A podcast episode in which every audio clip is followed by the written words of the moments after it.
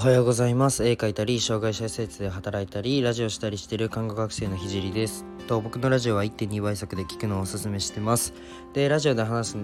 す内容の前にラジオは平日7時からスタンド FM でやってて土日はお昼に放送します。で不定期でスタンド FM でライブ配信もしていきます。で今は看護専門学校3年生でえっと国家試験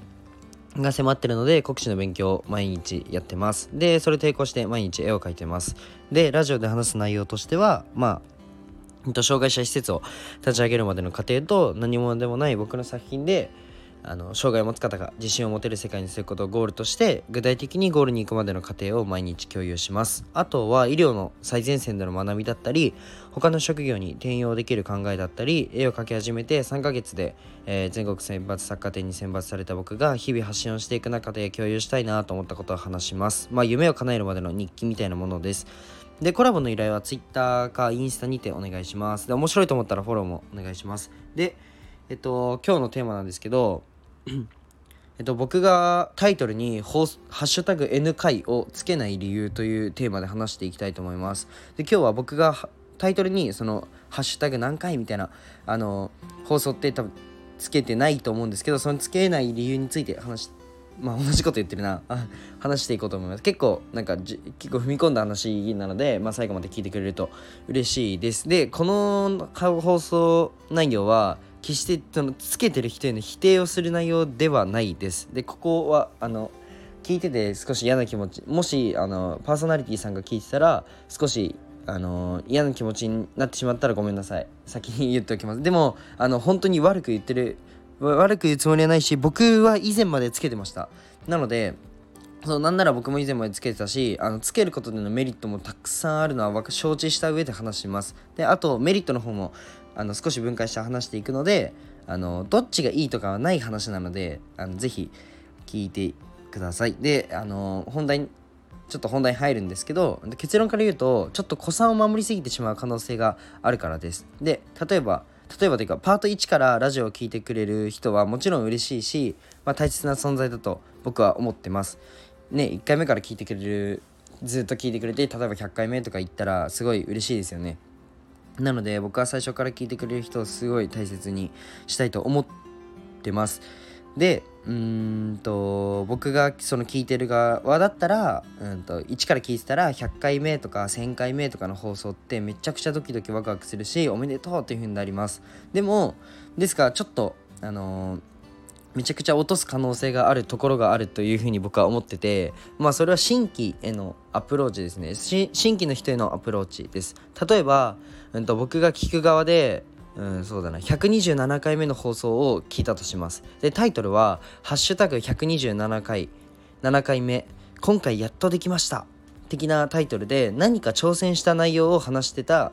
えー、挑戦した内容だったとします。で、その時に、えっと、子さんの方はああ42回目の放送で言ってたあれをまた挑戦するのかっていう風になります。まあ、この数字適当なんですけど、まあ、ですが新しく、えっと、初めてそのタイトルにたどり着いた人は何のこっちゃ分かんないんですよね。でちょっと先を走って置いていってる感覚っていうか、うんと、新規の人が少しだけ入りにくくなってて、まあ、そこの余白が少し、えっと、少なくなるんですよね。で、うんといやなんだそんなことか次にうんと、120何つったっけ？128回目で新規を取れるような放送すればいいじゃんっていうふうに思うかもしれないんですけど、うんとまあ、そうすれば、えー、と回数を書いてた方がシリーズ化されてる感じで1から聞いてもらえるかもっていうふうに思うかもしれないんですけどまあそのまああなただったら1から聞きますかね、まあ、相当な多分魅力がないと1から深掘ってくれることはないっていうふうに僕は思ってます。で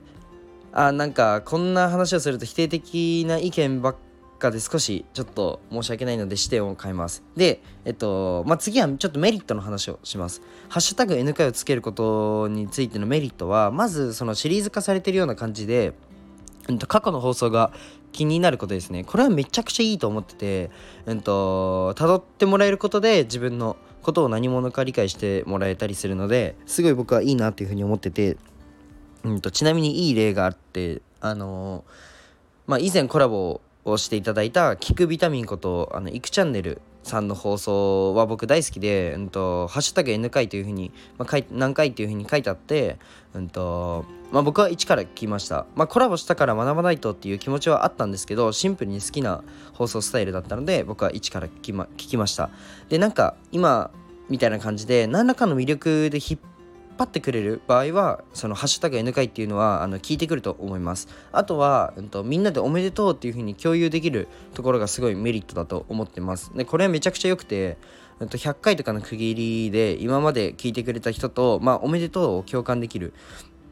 でそして、まあ、ずっと聞いてくれてた人にそのすっごい優しい放送になります、まあ、こんな感じでつけるつけないでどっちにもメリットがあるんですよね。であるんですけど、まあ、スタイフのそのパーソナリティの人たちは、まあ、結構つけてる割合の方が多いなと思ってあそんなことないか。そんな半々ぐらいかな。なまあでもつけてる人が、うん、と他のプラットフォームに比べて多いなというふうに感じたのでちょっとこの話をしたんですけど